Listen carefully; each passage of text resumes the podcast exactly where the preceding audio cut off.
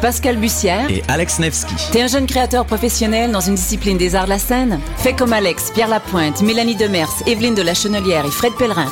Profite de ce tremplin exceptionnel qu'est le festival Vue sur la relève. En participant, j'ai reçu de nombreux coups de pouce qui ont donné un fier élan à ma carrière. D'ici le 1er novembre, propose ton spectacle à vue sur la relève.com. Présenté par l'Auto-Québec en collaboration avec Québecor, la 19e édition de Vue sur la relève se tiendra à Montréal du 2 au 19 avril 2014.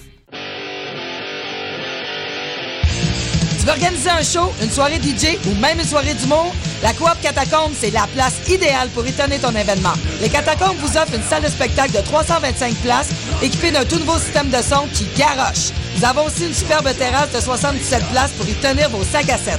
La coopérative de travail Les Catacombes est située au 1635 Boulevard Saint-Laurent, à deux pas de Lucam. Pour plus d'informations, allez visiter notre page Facebook notre tout nouveau site internet catacombe.com.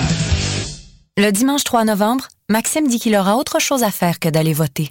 Il doit emmener Sultan au parc à chiens et aller renouveler sa passe d'autobus. Il veut ramasser les feuilles avant la collecte de du verre et se débarrasser de la vieille commode à l'éco-centre. Il a deux romans ramenés à la bibliothèque, il y a sa fille qui suit des cours de natation et son plus jeune qui lui a fait promettre qu'ils iraient ensemble au planétarium à vélo. Montréal, c'est vos services, vos loisirs, votre ville.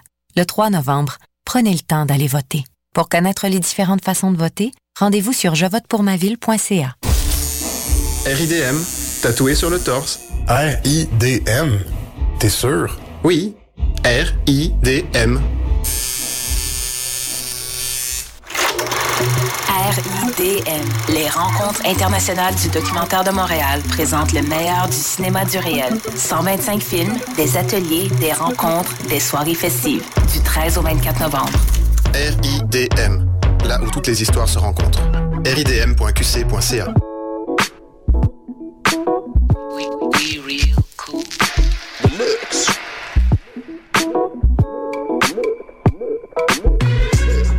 Vous écoutez Choc FM, l'alternative Vous souhaitez voter à l'élection municipale du 3 novembre prochain? Êtes-vous bien inscrit sur la liste électorale? Si votre nom n'apparaît pas sur la vue d'inscription reçue par la poste ou encore si vous y notez des erreurs, vous devez vous rendre à une commission de révision. Bonne nouvelle pour les étudiants de l'Université du Québec à Montréal. Une commission de révision se tiendra dans les locaux de la librairie Le Parchemin, dans le couloir Sainte-Catherine.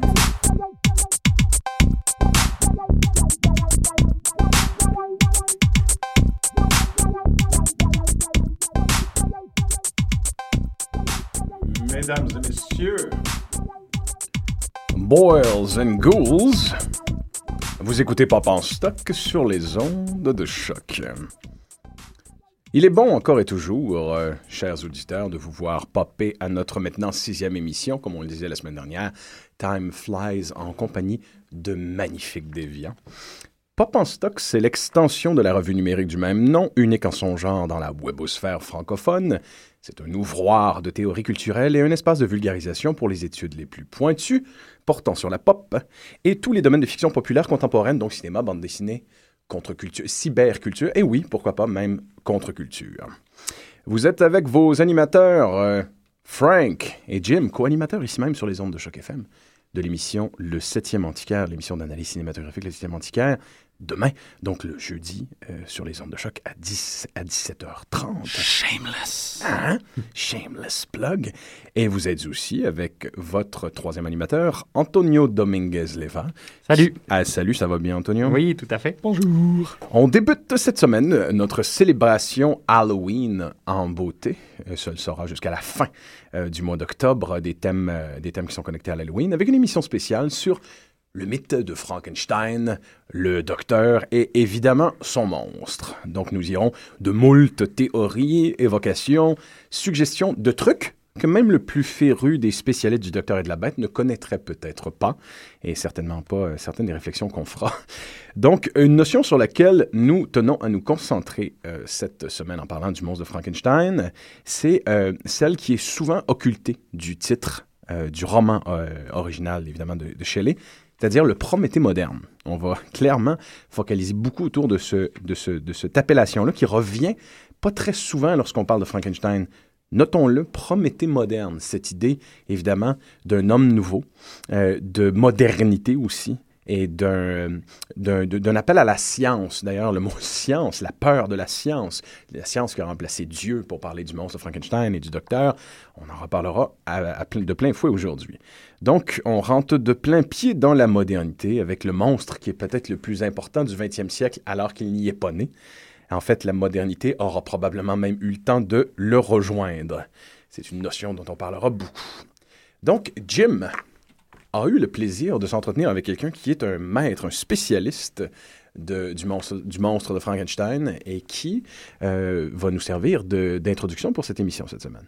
Oui, en fait, euh, c'est ça. J'ai eu l'immense euh, chance et opportunité, opportunité d'aller rencontrer Jean-François Chassé, qui est professeur au département d'études littéraires ici, qui travaille énormément sur le poste humain, sur la, la, représentation de la personne à l'ère numérique. Il travaille aussi sur l'imaginaire du gène et il a fait un cahier figurant qui euh, s'appelle, je me rappelle bien, euh, je vais, je vais revenir avec le titre parce que je ne veux pas le citer tout croche et j'aimerais vraiment vous encourager à aller euh, lire parce qu'il y a énormément, pour les gens qui, voudraient commencer à entamer ou finaliser des recherches, des, des, des, textes ou des présentations sur l'imaginaire de Frankenstein, c'est vraiment une belle place pour aller chercher de l'inspiration. Donc, j'ai eu l'opportunité d'aller lui parler. On va voir un petit extrait pour le moment. L'intégrale sera euh, disponible sur le portail de choc pour que vous puissiez entendre le 15 minutes euh, entier, puisqu'il est croustillant de trucs fascinants à entendre. On va l'écouter, euh, Jean-François Chassé. L'idée, c'est de se dire que de tout temps, les êtres humains, dans la fiction, imaginaient des êtres artificiels à leur image. Mais pour créer des êtres à son image, il faut connaître son image. Puis ce qui est intéressant, c'est que l'image de l'humanité a beaucoup changé euh, au fil des siècles. Et, et, donc, l'image qu'on se crée d'un être artificiel à notre ressemblance a beaucoup varié en fonction de la définition qu'on a donnée d'un être humain euh, au fil des siècles aussi. Donc, euh, ça, part un peu de là. la première image du, euh, du, golem, qui est un, bon, un mythe de la culture juive mm-hmm. important, qui est un modèle de créature artificielle, le golem est dans la Bible. Ça, a toujours été là, cette idée d'un être à, son image, à sa ressemblance, un double, de toutes sortes de façons. Mais Frankenstein, c'est un cas particulier. C'est pour ça, non, mais c'est pour ça que je trouve intéressant, parce que Frankenstein, il marque une date plusieurs raisons. C'est que Frankenstein, c'est la première fois qu'il y a une fiction où il y a un être artificiel qui n'est pas créé par les dieux ou avec l'aide des dieux ou par le hasard, qui est un choix décidé clairement par un être humain.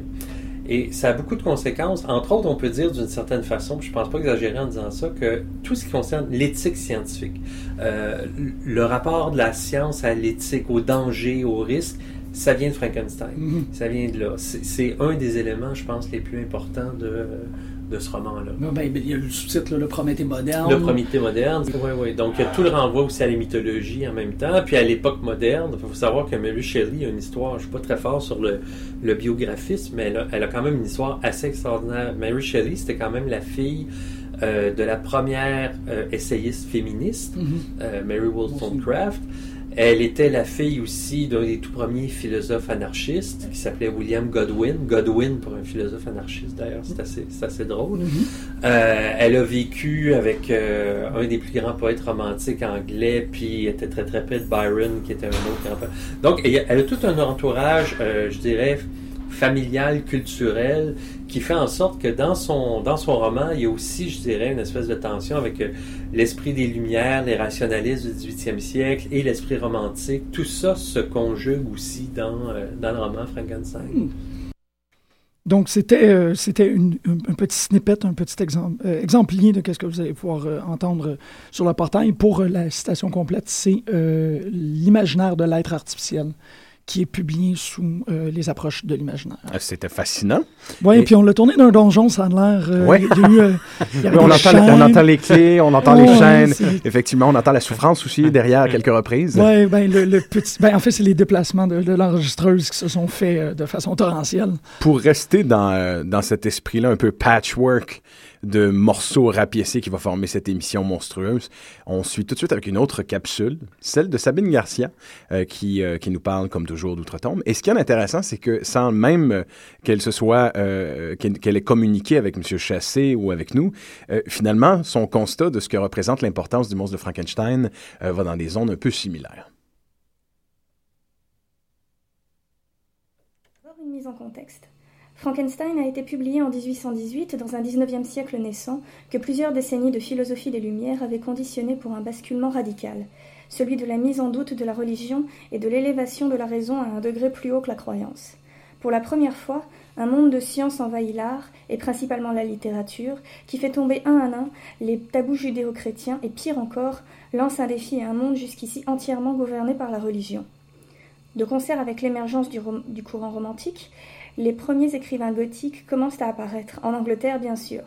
Les romans fondateurs tels que Le Moine, Les Mystères d'Udolpho ou Melmoth montreront la voie en reprenant à leur compte les caractéristiques esthétiques du romantisme et en les liant à des trames narratives imprégnées de surnaturel. C'est là qu'apparaîtra un roman charnière écrit par une toute jeune femme d'à peine 21 ans. Selon la légende, Frankenstein serait basé sur un rêve de Lord Byron lui-même. Au lieu de s'appuyer sur des légendes préexistantes, le roman de Marie Shelley est basé sur des connaissances et expériences scientifiques de l'époque, détaillées dans la partie du récit occupée par Frankenstein. Nous suivons ainsi la conception de son expérience, mais aussi le cheminement de ses interrogations éthiques, vite balayées au nom du savoir. Et c'est là la première clé essentielle du roman, une illustration de la fameuse maxime Science sans conscience n'est que ruine de l'âme. Frankenstein préfigure avec un siècle d'avance les interrogations de la médecine moderne. Est-ce que c'est parce qu'on peut le faire qu'on doit le faire? Et on oublie beaucoup trop souvent le sous-titre monstrueusement important du roman, le Prométhée moderne. On y retrouve bien évidemment la notion de modernité, bien sûr, et donc la volonté de rompre avec la tradition en cours, mais surtout la convocation du mythe de Prométhée. C'est une habitude dans la littérature européenne de réécrire les mythes antiques pour parler de problèmes de société contemporains, mais dans ce cas, c'est éminemment révélateur. Pour rappel, Prométhée était un titan qui, pour aider les hommes, sa création, a défié les dieux, ce qui lui a valu d'être cruellement puni. Victor Frankenstein se prend pour Dieu, joue avec la vie et la mort, et cela va détruire sa vie et celle de beaucoup d'innocents autour de lui. Mais pour une raison très différente du Prométhée originel. Le Prométhée antique a été puni pour avoir protégé sa création, tandis que le Prométhée moderne abandonne sa création et fuit ses responsabilités de père. Quand la créature s'enfuit, c'est une bête sauvage, sans conscience de bien et de mal. Mais quelqu'un va devenir le père de la créature, et c'est hélas un des aspects les plus cruellement négligés des versions cinéma. Le monstre se réfugie chez un, vieil aveugle, chez qui il va apprendre à parler et à lire, et ainsi lui-même s'ouvrir au savoir. La créature de Frankenstein est en réalité un être profondément intelligent. Mais là encore, c'est l'accession au savoir qui va créer le malheur. La créature va concevoir toute l'étendue de sa solitude et l'horreur de sa création, et le monstre revient donc vers Frankenstein et le supplie de lui créer une compagne, ce à quoi le scientifique obtempère dans un premier temps, avant de finalement détruire la nouvelle créature. Le monstre ne lui pardonnera jamais et en conçoit désormais une haine mortelle du genre humain qui va ainsi le mener à une série de meurtres qui est malheureusement trop souvent la seule chose que le cinéma a retenue. En définitive, on a affaire à une œuvre d'une tristesse et d'un désespoir sans nom, ce qui n'est pas étonnant pour la muse de poète tourmentée qui était Marie Shelley.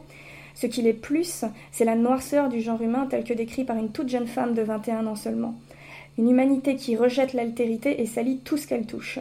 Le roman de Marie Shelley est une réflexion beaucoup plus profonde qu'on a voulu le faire croire sur les responsabilités que devrait supposer la science. C'est aussi un texte jouant avec la vie et la mort, mais dans lequel toute idée de religion est mise de côté au profit d'une idée de nature toute puissante. Et deux siècles plus tard, le Prométhée moderne continue de trouver des résonances dans les préoccupations contemporaines. Et c'était Sabine Garcia qui nous arrivait live d'une boîte en carton. Et, et quand même, c'est quand même une première pour Pop en Stock et probablement une première humanitaire que Sabine Garcia cite MC Solar en public. N'est-ce pas? Je vais juste dire ça comme ça. C'est pas, c'est pas tous les jours. Étrangement, Sabine qui se, qui se prononçait sur euh, Marie Shelley, qui disait que c'était surprenant le constat qu'elle était capable de faire de la nature humaine à l'âge de 21 ans. J'imagine très fort, j'imagine fort bien euh, Sabine faire exactement la même chose au même âge avec les mêmes mots. Têteux, va. Mais c'est ainsi. Donc, euh, avec euh, ces deux capsules rapiécées, on a évidemment un canevas, on a évidemment une évocation assez riche de, du roman et du mythe de Frankenstein. Et une réflexion que nous nous faisions, Jean-Michel et moi, en 2010, une émission, de, une émission du mois d'octobre. En 2010, on célébrait en fait le, le, le centenaire de la première apparition cinématographique de Frankenstein ensemble à cette émission-là. Mhm. Et ce qui me surprend, euh, ce sur quoi euh, j'aime à réfléchir quand on parle de monstres euh, de la littérature qui ont fait le saut dans les autres médias, euh, à la limite, je paraphrase Clive Barker qui dit à propos de sa création, Hellraiser, pour parler d'un truc contemporain, il dit que lorsque euh, les, autres médiums s'approprient ta créature et ta création et qu'elle t'échappe et qu'ils la réinventent, c'est qu'elle est dans une santé magnifique. Elle ne t'appartient plus et il faut que tu acceptes d'être, euh, de te départir de cette création et de la laisser vivre, connaître d'autres incarnations. Euh, Ici, le monstre de Frankenstein et le docteur sont probablement des plus belles évocations d'un monstre qui a vécu par la suite dans tous les médiums. Mais Très évidemment- vite au théâtre d'ailleurs. Très, Très très vite, hein, très vite, rapidement. ouais, très Euh, rapidement en l'espace de trois ans. Ouais, exact, Euh, effectivement. Et- jusqu'à- Et ça, ça a dû être fascinant d'imaginer le, le public victorien, parce que c'est déjà magnifique l'œuvre euh, hors pair de, de Mary Shelley, même à l'intérieur du canon gothique, qui était déjà très féminin, parce que quand on Mhm. parle de ces femmes qui écrivent des horreurs, ce qui est assez intéressant, c'est que c'était le propre de, de- de la littérature gothique, euh, du, de la, de la, de la, à partir de la moitié du XVIIIe siècle et dans sa période donc de splendeur, avec, le, avec le- la reprise par le romantisme des grands thèmes, des grands thèmes gothiques. Donc en fait, ce qui est assez intéressant, c'est que la grande irruption de la, de, de, de la féminité dans la littérature euh, populaire, dans la littérature que Sainte-Beuve à cette même époque-là appelle déjà industrielle, pour reprendre ce tournant scientifique Mm. qui conditionne, qui conditionne euh, la, la créature du docteur Frankenstein. Euh, ce qui est intéressant, c'est que il y a déjà cette écriture femme de, de l'inhumain, pour reprendre les termes de, de Philippe Asson. Et à cet effet, pour avoir un, goût du contexte dans lequel ces créations se faisaient, euh, un film qu'il faut absolument avoir vu. Euh, si vous intéressez au mythe de Frankenstein, vous l'avez probablement déjà vu, mais on ne sait jamais. On vous recommande profondément le film de 1986 réalisé par Ken Russell, dont le titre est Gothic, qui parle de façon fabulée et fantasmée de cette fameuse nuit d'orgie euh, physique et mentale, autant charnelle que littéraire, qu'ont fait ensemble le poète Percy Shelley, évidemment Mary Godwin à l'époque, qui n'était pas encore mariée à Shelley, comme le disait M. Chassé tout à l'heure, évidemment fille de Marie Wollstonecraft et de William Godwin, et un des plus importants anarchistes de son époque, et une des premières féministes de son époque. On, on imagine un peu la jeune fille en début vingtaine à l'époque. Le, le physicien Dr. Polidori, et euh, évidemment le, le, le, po- le poète Byron. Donc toute cette bande-là qui se lance dans une orgie, dans un magnifique film de Ken Russell, qui est hérissé de sensualité et d'inquiétante étrangeté. Et on voit cette fameuse soirée finalement qui devient une espèce de rituel occulte où les forces, des forces, des forces du mal, des forces d'outre-tombe sont éveillées de façon conceptuelle par notre bande qui décide d'écrire chacun une histoire d'horreur à leur source personnelle. C'est- un mythe de- d'origine, c'est un des plus beaux mythes d'origine dans l'histoire de la littérature moderne. C'est que cette soirée à la Villa Donati, si je ne me trompe, je n'ai pas vérifié le, Diodati. le nom. Diodati. Mhm. Et euh, en fait, ce qui, qui est, qui est elle-même revenue plus souvent. Le film de Ken Russell est absolument magnifique. Il y a un très beau film espagnol qui est moins connu. Par contre, il y avait, enfin, malgré le fait qu'il y avait, euh, qu'il y avait euh, Hugh Grant dedans, qui est euh, Remando al viento. Alors, je ne sais pas comment il a été traduit. Je sais que c'est un film qui a été tourné même directement en anglais, qui raconte exactement le même, le même, le même euh, moment initiatique. Mais qui est un mythe à bien qui est des un égards. mythe à bien des égards et qui revient aussi dans des très beaux, dans des très beaux romans. Et il y, y a un roman tout à fait fascinant qui s'appelle Le médecin de Byron, qui raconte l'histoire du point de vue de Polidori, puisque Polidori est un des seuls qui va lui aussi finir son livre dans cette, dans cette soirée-là, parce qu'il y a bien sûr vampire. Mary, mais Polidori qui fait le vampire, donc à partir de la figure extrêmement inquiétante de, de, de Byron, qui plane aussi sur, euh, qui plane aussi sur, euh, sur la création de, de, de Mary. Euh, ce contexte extrêmement étrange de cette femme perdue avec ces trois hommes très très étranges d'ailleurs, Byron, donc qui se. D'ailleurs, cette scène-là, elle, elle apparaît dans une des premières adaptations cinématographiques de, de Frankenstein. C'est le prologue à Bride of Frankenstein, qui est peut-être le film le plus intéressant. Et euh, Ou, ou la comédienne qui joue The Bride Exact. est en tout point la même comédienne qui joue Mary Shelley. Absolument. Et où euh, Byron s'autoproclame England's Greatest Sinner, donc le plus grand pêcheur de l'Angleterre, et en faisant allusion sans doute, euh, à, à, à, entre autres choses, à sa bisexualité. Alors ce qui, est, ce qui est assez étrange, effectivement, c'est que cette fille est perdue ici au milieu de, de, de cette tension très très sexuelle, puisqu'il y a aussi Polidori qui est une sorte de jeune adolescent éphèbe, présenté comme ça dans Le médecin de Byron de façon très perverse, puisque Byron le manipule sans cesse et qu'il y a une relation très très tordue entre, entre eux. Et puis bien sûr aussi euh, Percy Shelley qui est tout le temps sur le laudanum et qui a des visions opiacées euh, très très prononcées. Pour les gens qui seraient intéressés, en fait, le, le film que tu mentionnes, c'est euh, ben, Remando Alviento, c'est Rowing with the Wind, réalisé par Gonzalo Suarez, mm. où Hugh Grant joue Lord Byron. Exact. Ce qui est quand même très, très drôle. Et c'est intéressant ce que tu soulignes par rapport à He's the greatest sinner in the world, par rapport à sa bisexualité. Ben, the wickedest man in the world, Crowley. Crowley qui lui aussi a pris cette épithète-là à cause de sa sexualité et qui lui aussi a été inclus dans des espèces de, de mythes de, de, de cités perdues où on a juste fait des, des trucs euh, dégueulasses. Et d'ailleurs, pendant qu'on y est, Jean-Michel, comme nous parlerons qu'on le veuille ou non, un peu, beaucoup de comic book aujourd'hui. Oui. Euh, Grant Morrison, dans son opus magnus euh, The Invisibles, Mhm. euh, considère que cette fameuse soirée-là était aussi une soirée d'inauguration pour une cellule anarchiste, une des premières de l'époque de Invisibles, finalement d'Invisibles, qui sont des combattants pour la liberté qui pratiquent l'occultisme, et qui allait avec, qui allait avec l'idée que Byron et Sade sont parmi les plus euh, importants initiateurs de, de cellules anarchistes Mhm. euh, de, de, cette, de, de cette histoire, de cette magnifique histoire qu'est Invisibles. Ben, ils, ils ont débordé le romantisme. En fait, ce qui est assez intéressant, c'est que c'est les radicaux du, du romantisme. C'est- Et, et, et, et, euh, et Frankenstein naît dans ce contexte-là, de, de, de véritable radicalisme. Et c'est vrai qu'on insiste, euh, et, et, et c'est très intéressant de voir que euh, ça fait partie de cette filiation de, de, de, la, de la modernité. Euh, un- ce que Camus aussi travaillera beaucoup avec l'homme révolté en faisant sa généalogie de, de, de, de, de la révolte contemporaine, etc. On est tout à fait dans, cette, dans cet univers-là. Mhm. Mm. Et moi, une des, une des choses qu'on évoquait au 7e antiquaire euh, autour euh, du personnage, c'est que sa première euh, adaptation cinématographique, ou plutôt la, la première apparition de la créature dans un contexte cinématographique, c'est en 1910, Mhm. donc dans un film de Thomas Edison.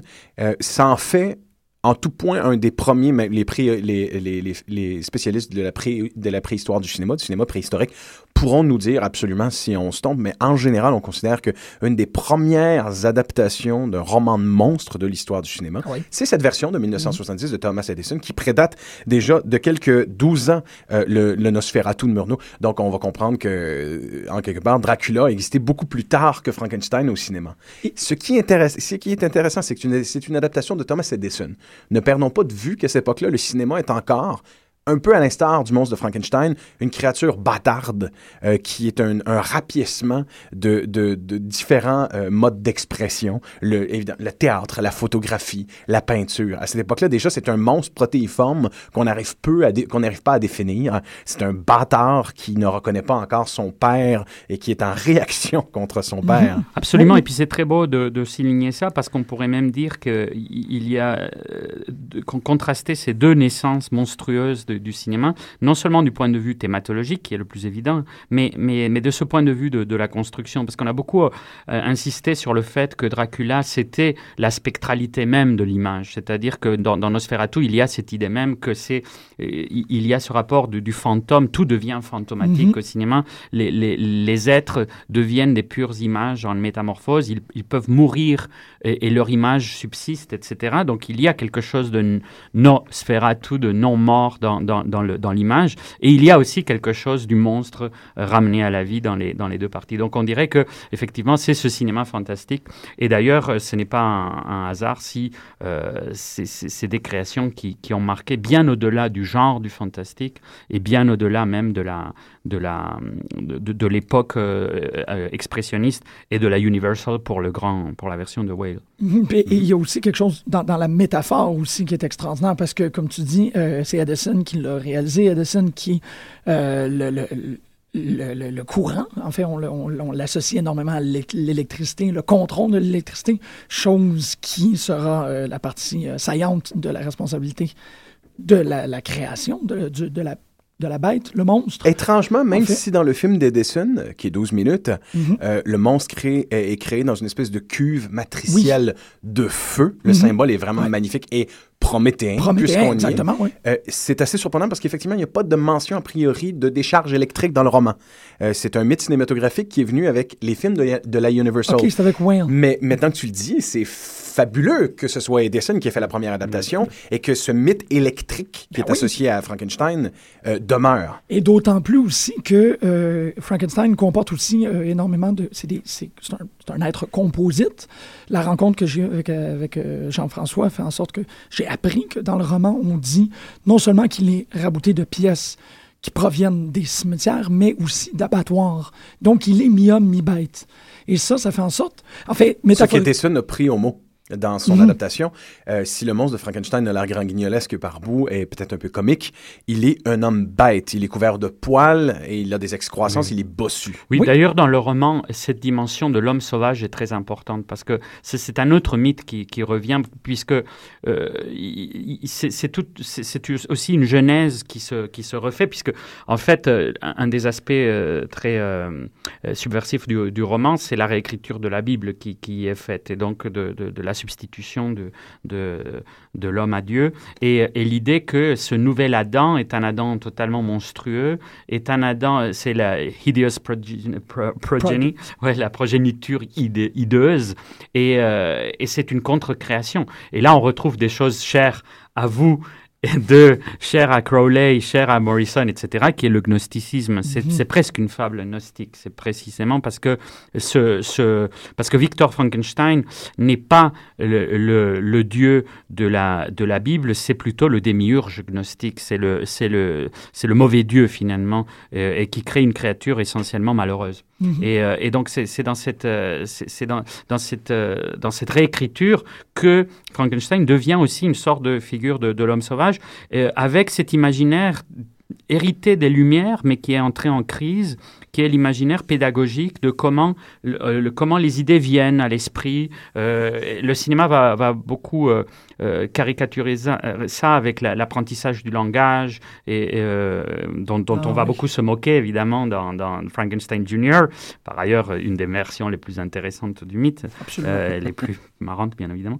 Mais euh, mais euh, mais il y a juste. cet aspect-là. Elle est juste aussi, Elle est juste parce qu'il y a cet aspect-là, de, effectivement, de, de, de l'homme sauvage, non seulement par le fait de son caractère composite, qui par ailleurs, c'est intéressant parce qu'il y a eu des études. Mon, mon, mon, mon, mon professeur euh, très, bien aimé, euh, euh, Victor Sage, avait, écrit un peu à ce sujet-là sur les conditions culturelles de l'émergence de ce mythe et en puisant vraiment dans les, théories de l'époque sur les body snatchers, parce que c'était la grande époque de. On parlait beaucoup, et ça, a évidemment nourri euh, l'imaginaire de, de Mary Shelley. On parlait beaucoup de cette idée de, de, des corps exhumés pour, faire l'objet de, euh, d'autopsie. Et, et dans ce grand débat de l'époque, des sciences humaines de l'époque, euh, autour du, du, du vitalisme, autour de la galvanisation, parce que c'était, c'était véritablement une idée entendue à l'époque que euh, l'on pouvait galvaniser, de même qu'on galvanisait les grenouilles et qu'on provoquait des réactions réflexes après leur mort, etc., etc. Euh. Il y avait une véritable fascination pour la galvanisation, notamment des décapités.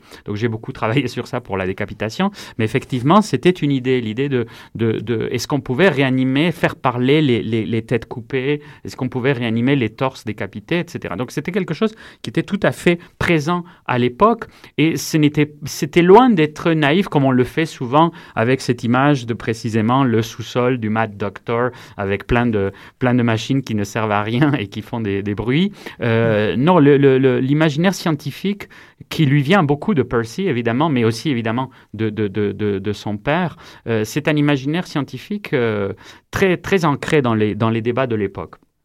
Wow. Ce qui me surprend avec euh, cette idée de galvanisation, c'est que quelques années auparavant, cette idée-là aurait pu être euh, euh, évoquée comme une idée de sorcellerie ou une idée occulte. Oui. Lorsqu'on est- on, on regarde les films de la Universal, d'ailleurs, puisqu'on y est, euh, si on parle de- des films de la Universal qui ont, qui ont popularisé les deux créatures, de même que les films de la Hammer du studio euh, anglais, qui ont aussi fait beaucoup de films autour de- des deux créatures, euh, la Universal a toujours essayé de montrer un côté de Frankenstein, justement, où euh, c'est le côté scientifique, donc savant fou, Mhm. évidemment. Euh, le monstre de Frankenstein, le docteur Frankenstein ici est euh, un scientifique. Par contre, la part occulte, mystérieuse de ces approches-là a été récupérée beaucoup plus dans, le- dans les films de la Hammer. De ce fait, lorsqu'on on- on se représente une image classique du monstre de Frankenstein, on pense évidemment toujours à Boris Karloff dans les Universal. Alors que d'entrée de jeu, on va probablement plus penser à Christopher Lee lorsqu'on on évoque Dracula dans la Hammer qu'à Bela Lugosi. Pour bien des gens, c'est le cas.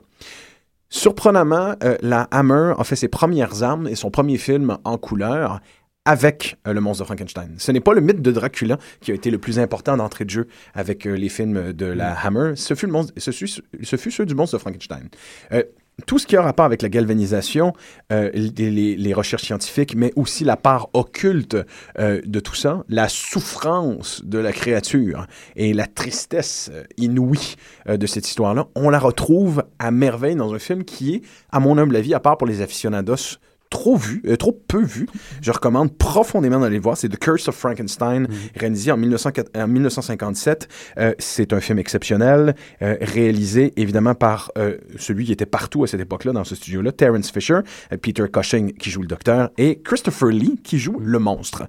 Mais qui joue le monstre avec une, une gravitas de théâtre, justement, euh, mais d'une façon complètement différente et à dissocier de son interprétation de Dracula. Mais il avait compris que c'était une créature shakespearienne. Et puis pour Absolument. revenir à ce que Ouh. tu disais dans l'idée du fantastique euh, versus, enfin l'occulte, le fantastique, le surnaturel euh, versus la, la science-fiction, il est vrai qu'on a, qu'on a, qu'on a un peu à tort trop ramené Frankenstein du côté de la science-fiction. Parce que c'est dans la science-fiction que le mythe frankensteinien au-delà de la créature, cette idée de, de, de l'ubris, de l'excès de la science qui finalement provoque euh, toutes sortes de, de désastres, a commencé par ce malheur profond de cette créature totalement, euh, totalement euh, Seule. abandonnée. Et il y a Mhm. vraiment presque quelque chose de heideggerien quand Heidegger définit l'être jeté dans le monde, donc la Ge- Ah, ah. Geworfenheit de, de, de Heidegger, c'est tout à fait quelque chose qui, qui, est, qui est très présent dans, dans l'esprit de Mary Shelley en, en écrivant ce, en écrivant ce roman. C'est une des expériences de l'absurde, et c'est pour ça qu'on revient à ce radicalisme romantique de, de l'homme révolté et du Prométhée, d'une sorte de, Prométhée voué à un échec beaucoup plus fort. Dans ce sens-là, c'est comme, c'est comme un, un plus du côté du Sisyphe que, que, de- du Prométhée romantique triomphant de la première époque du, du romantisme. Et, c'est en cela que Frankenstein, donc que Mary Shelley aurait pu, comme para- paraphrasant Flaubert, dire Frankenstein c'est moi, et, beaucoup plus du côté de la créature que du côté du, créateur dans cette, dans cette identification.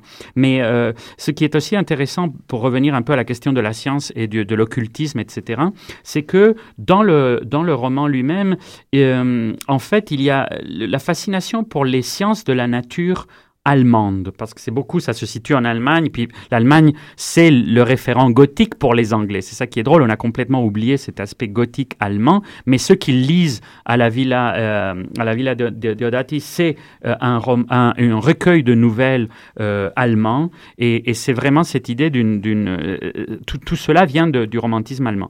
Et alors, c'est précisément dans les sciences de la nature allemande que l'on va trouver quelque chose d'assez curieux, qui est comme une sorte de apologie, non plus tant euh, du positivisme des Lumières, qui est passé par là, etc., enfin du proto-positivisme, ça, ne peut pas parler, de, mais de l'empirisme des Lumières, mais aussi avec une certaine nostalgie pour la pensée magique et pour la pensée analo- analogique de, de, de la magie et pour euh, l'alchimie comme métaphore. Et finalement, il y a une nostalgie dans la, dans la science romantique allemande, il y a une nostalgie de, de cela. Et c'est pour ça que Frankenstein est une créature de l'entre-deux. C'est à la fois une créature effectivement de, du paradigme scientifique, mais c'est aussi une créature de cette sorte de de- d'imaginaire euh, somme toute, euh, et c'est pour ça que ça nous renvoie à la Bible et ça nous renvoie à la, à la, à la création, au modèle créationniste, on pourrait dire, de, de, de, de l'existence. Mais c'est ça, c'est ce que tu disais, c'est que euh, Frankenstein est essentiellement l'imaginaire devenu cher. Mhm. Et ça, il y, a- il y a quelque chose d'absolument fascinant. Je lance des pistes comme ça pour les gens qui voudraient euh, poursuivre, mais, mais par rapport au cinéma, il y a, il y a aussi quelque chose euh, à dire du fait que Frankenstein est comme un montage. S'il y a des parallèles à faire entre la bête et le cinéma, c'est qu'ils sont des rapiessages de plusieurs histoires que l'on met en une. Donc, il y a vraiment une théorie du montage qui peut être entièrement faite à partir de la bête, euh, le- de la Oui, créature de tout à fait. Frankenstein. De même que Dracula a donné la théorie de l'image que je disais, l'image Ben, spectrale, euh, bah, Frankenstein, c'est la créature du montage. Absolument. Et continuant sur cette lignée-là, ce que je trouve épatant, c'est qu'il y a une série de rendez-vous manqués autour de- du monstre de Frankenstein. Euh, Peut-être que c'est des choses qui s'expliquent euh, par rapport au fait que, dépendamment des incarnations dans différentes cultures, dans différents contextes, Mhm. les gens vont effuser une série de valeurs dans le monstre de Frankenstein qui reflètent le contexte culturel dans lequel le personnage est écrit. Et co- comme, comme Jean-François a dit au début, il dit vraiment qu'au fil des années, le mythe de Frankenstein devient de plus en plus, ou du moins continue à être un miroir de notre société. C'est absolument vrai, ça. Il, continue, il est toujours, il est comme une espèce de canevas ouvert, une espèce de, de, de, de, de, de palimpseste sur lequel on peut continuer d'écrire l'histoire du monstre. Mais une, une, une peau de chagrin qui, plutôt que de se rétrécir, ne cesserait de proliférer, de pourrir. Je dirais que c'est une grande idée qui réfléchit parfaitement les angoisses et les inquiétudes de 150 ans de, de, de, de- de civilisation humaine. Ben oui, tout à fait. La génétique, la venue de la médecine. La bombe. Ah, On- ben, ma foi, si on veut, on, on veut aller dans ces...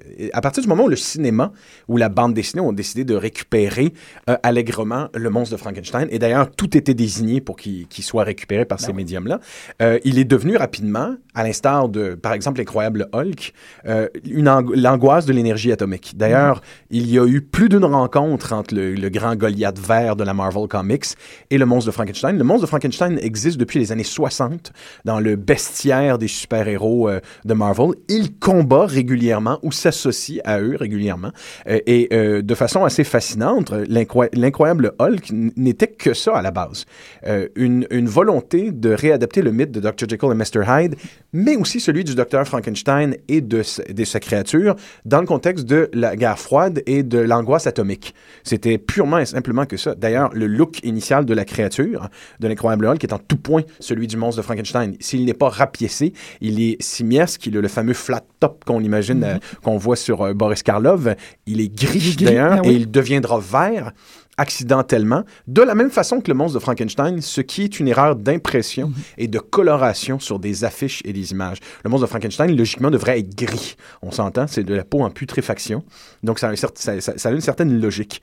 Les rendez-vous manqués et, et- et autour du monstre de Frankenstein euh, sont aussi fascinants que là où le, le monstre a triomphé. fonctionné, oui, Euh, oui. Par exemple, on parle justement du mysticisme allemand tout à l'heure. Tu parlais du romantisme allemand. Comment se fait-il que le monstre de Frankenstein n'ait pas eu droit à son film expressionniste allemand alors qu'il a eu droit à quatre adaptations avant un film de la Universal? Je ne sais pas. Je ne comprends pas pourquoi les grands créateurs de l'expressionnisme allemand n'ont pas fait leur Frankenstein.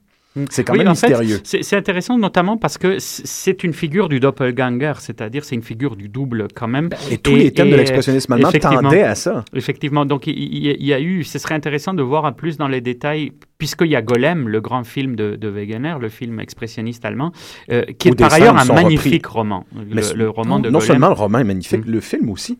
Et des scènes sont reprises euh, absolument de A à Z dans ce film euh, de Venegar, dans le, le- dans, dans le premier film de la Universal, le- de James Whale. Oui, oui, oui, dont oui. fam- le fameux plan de la petite fille, euh, la petite fille qui sera levée et lancée dans l'eau. Oui, oui, non, tout à fait. Et d'ailleurs, c'est- pour ça que aussi, le, dans cette idée de l'imaginaire fait chair et dans cette idée que, que, que tu viens d'évoquer de, cette, de, cette, de, de l'aspect protéiforme, c'est ce qui en fait un véritable mythe moderne. C'est le fait qu'on trouve quantité d'éléments. C'est une, c'est une formule euh, rapaissée d'autres grands thèmes, mais qui a sa propre personnalité. Parce que c'est d'un côté le double, mais ce n'est pas n'importe quel double, parce que c'est le double du créateur et du créé. Donc c'est déjà très différent par rapport euh, à- aux autres figures qu'on retrouve précisément dans l'expressionnisme, qui sont soit du côté de la, de la, de la, de, la pure opposition entre le ça et le moi, euh, de- ou de, de, la bipartition schizoïde.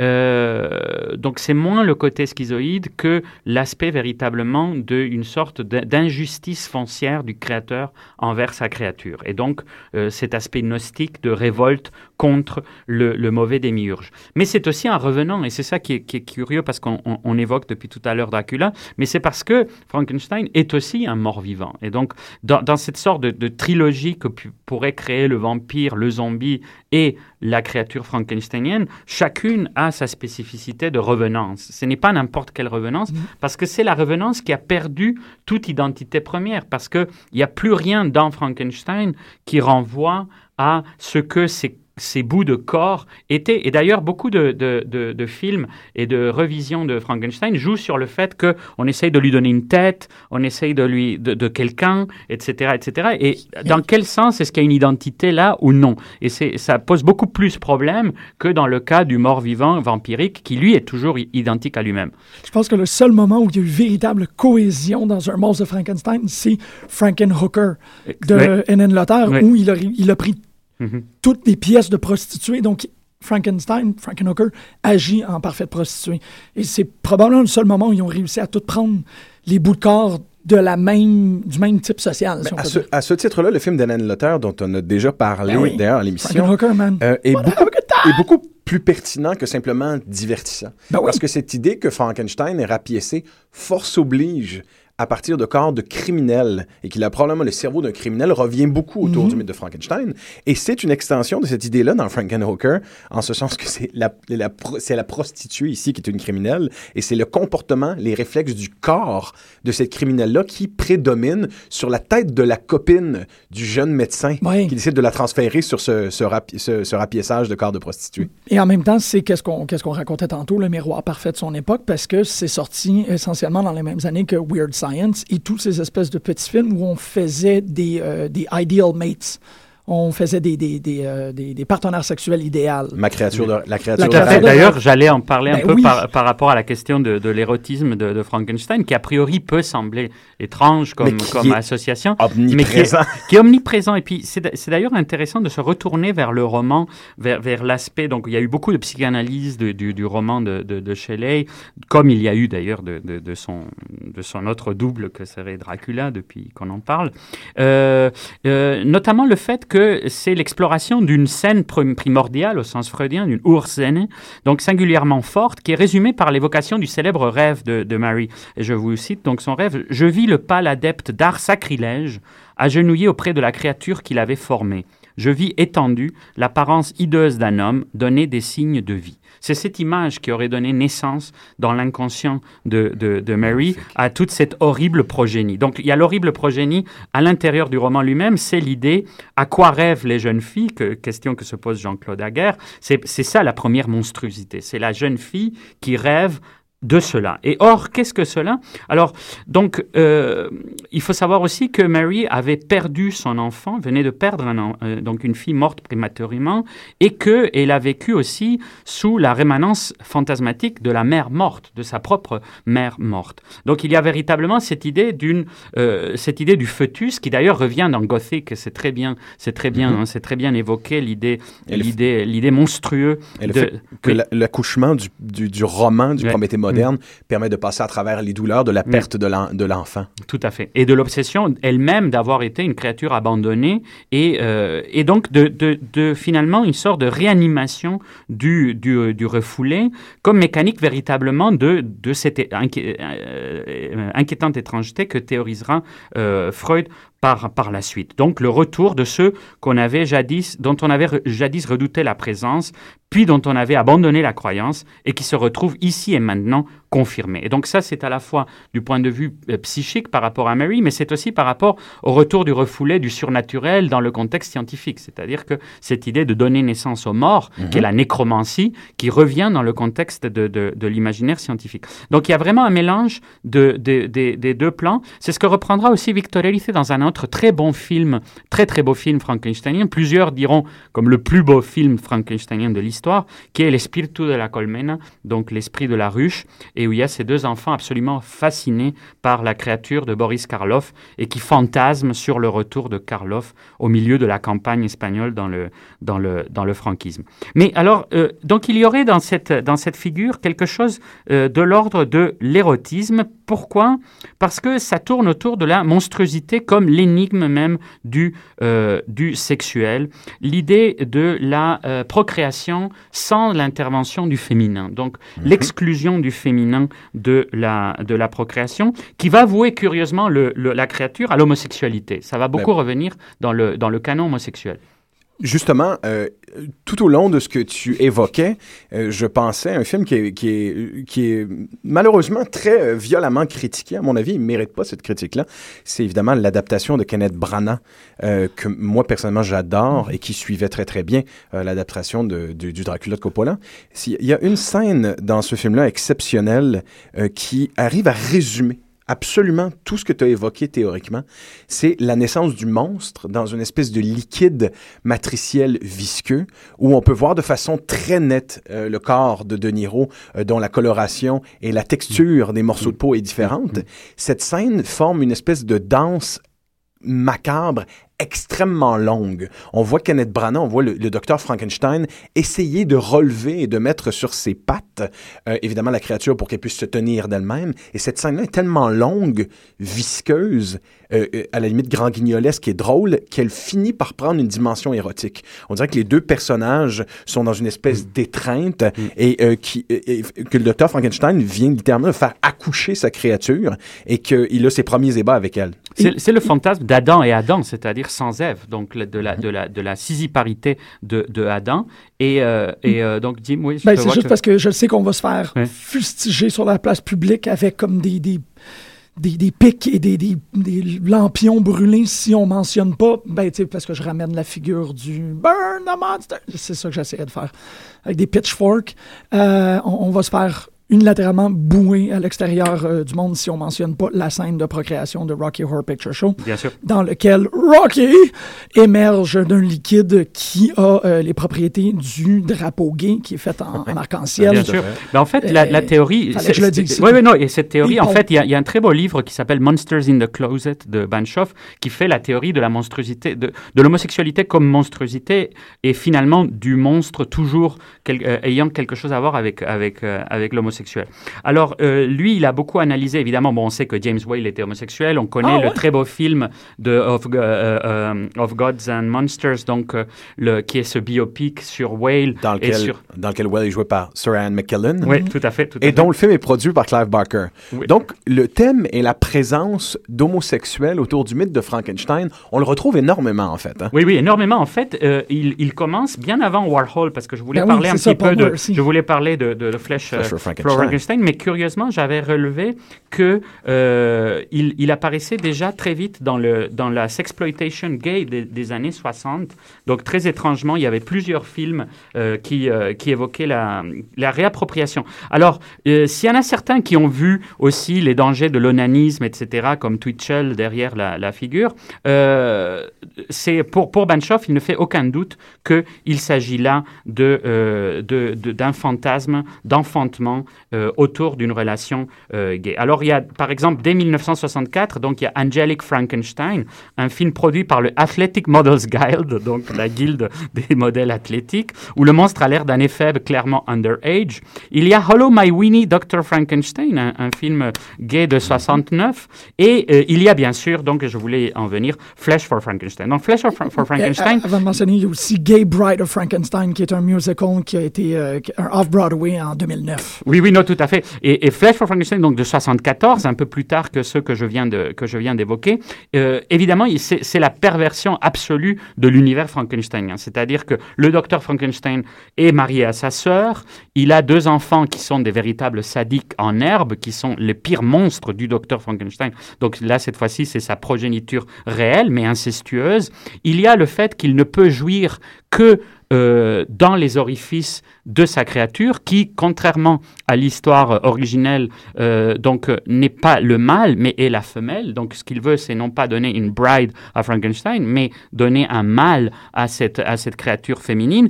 Et euh, il y a cette célèbre phrase qui est une qui est une parodie consciente du Last Tango in Paris, quand il parle avec son assistant Otto après avoir copulé donc avec un des avec un des orifices intestinaux de de, de, de la de la femme sur la sur la planche de To know death, Otto, you have to fuck life in the gallbladder. Donc Ouais, c'est des- pas mal la plus belle ligne du film. C'est Ouais, effectivement la ligne, la ligne très connue. Donc, c'est une, le, le, le, le couple de la créature et du, et du créé devient une famille absolument dysfonctionnelle, une sorte de roman familial totalement, totalement disjoncté, euh, où euh, tout le monde euh, commet de la nécrophilie, puisque la femme qui est aussi sa sœur va avoir des rapports sexuels avec le monstre et elle va en mourir d'ailleurs. Et le monstre lui-même, face à euh, au trépas de sa femelle, va se suicider en s'arrachant lui-même les intestins. Donc vraiment quelque chose d'absolument nihiliste. Donc ça a été vu comme quelque chose déjà de très parodique. Évidemment, Rocky Horror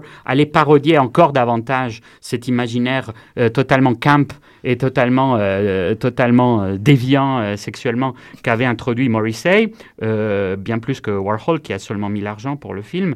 Et, mais, mais en fait, ce qui est, ce qui est fascinant, c'est que on a vu le côté parodie de la Hammer, d'ailleurs une très bien faite Mhm. du point de vue cinématographique, etc. Ce qui est en net contraste avec l'esthétique très trashy de Warhol et, et Morrissey.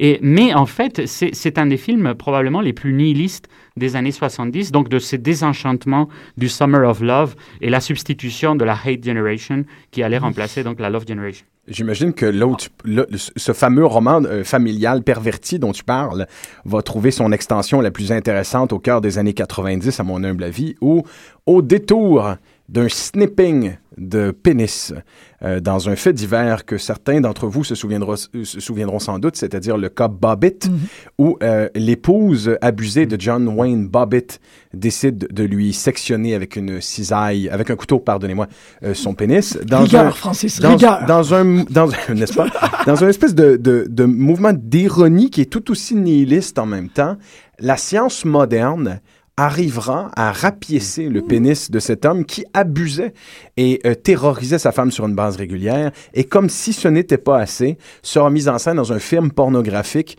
réalisé par Oui. Ron Jeremy euh, qui s'appelle purement simplement Franken Penis. Oui, tout à fait. D'ailleurs, le, le- le hardcore va, va faire ses délices de Frankenstein. Il y aura plusieurs Frankenstein hardcore, euh, 85, 94, 2006. Il y aura Lena meets Frankenstein. Il y aura plusieurs euh, productions euh, trash. Il y aura aussi le monster erotica littéraire, I Fucked Frankenstein's Monsters ou Frankenstein's Bitch, an Erotic Monster. Mais par rapport à ce que tu disais sur le, sur le sexe, ce qui est assez curieux, c'est que dans un des petits textes de psychanalyse du mythe qu'a fait donc Jean-Claude Aguerre, euh, que j'évoquais tout à l'heure, dans À quoi rêvent les jeunes filles, euh, et précisément, il répond euh, à quoi rêvent ces jeunes filles? C'est un corps plus grand que nature, énorme, infatigable et indestructible. Un corps qui ne désire rien d'autre que la femme. Un corps ne représentant rien, rien d'autre qu'un des termes les plus galvaudés de la psychanalyse, le phallus incastrable. Or, ce phallus, le phallus frankensteinien que tu évoquais à l'instant, n'est pas du côté de l'éros, mais du côté du thanatos. La créature est la monstration de la mort.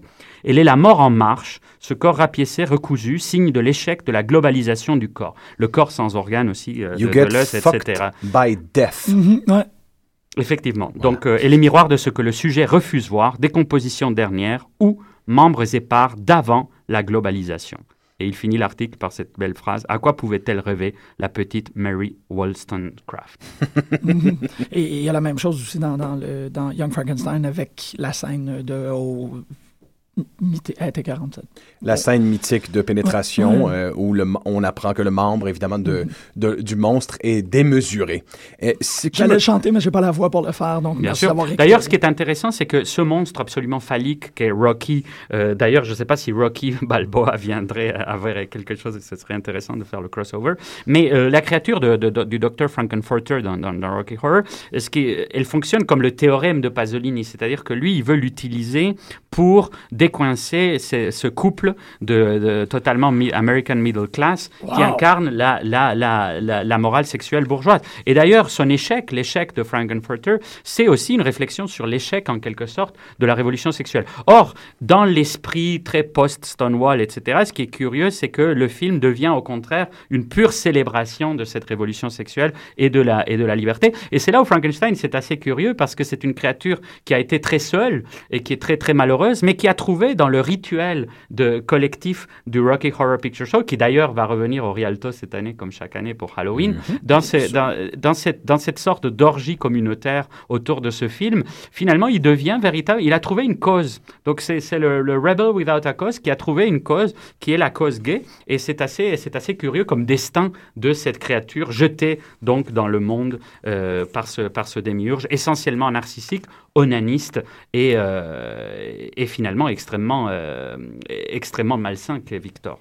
C'est malade Ah, comme ah, interprétation. Antonio, le, le, le, le- le monstre que tu es était déchaîné et ce fut un grand plaisir, ce fut un grand plaisir de te, de, de t'écouter euh, évoquer ces nombreuses théories. C'était le spécial Pop en stock sur le monstre de Frankenstein.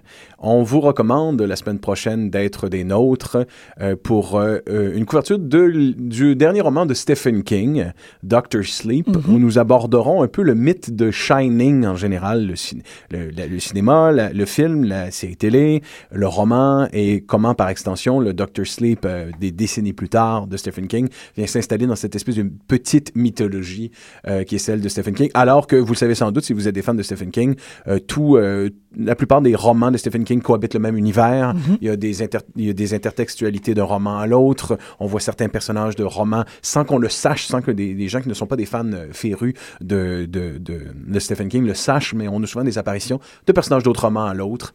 Donc, euh, soyez des nôtres. Et celui-là fait pas exception. hein. C'est quand même très important. D'accord. Euh, en plus aussi, avec la, la- la sortie, en fait, je pense que ça fait deux ou trois semaines que Room 237 est sorti. Donc, on va, on va se permettre du délire aussi. euh, Tout à fait. Parce que, je sais pas si vous vu, mais il y a des gens qui font des interprétations pas mal dingues. D'ailleurs, je voulais finir juste sur la, la oui. grande menace adressée par le monstre au créateur. Je serai avec vous le soir de votre mariage. Pas mal. On va l'écouter. Johnny Wakeland avec Dr. Frankenstein's Disco Party. Yeah. Antonio Francis, merci Yeah. beaucoup. Chers auditeurs, à la semaine prochaine.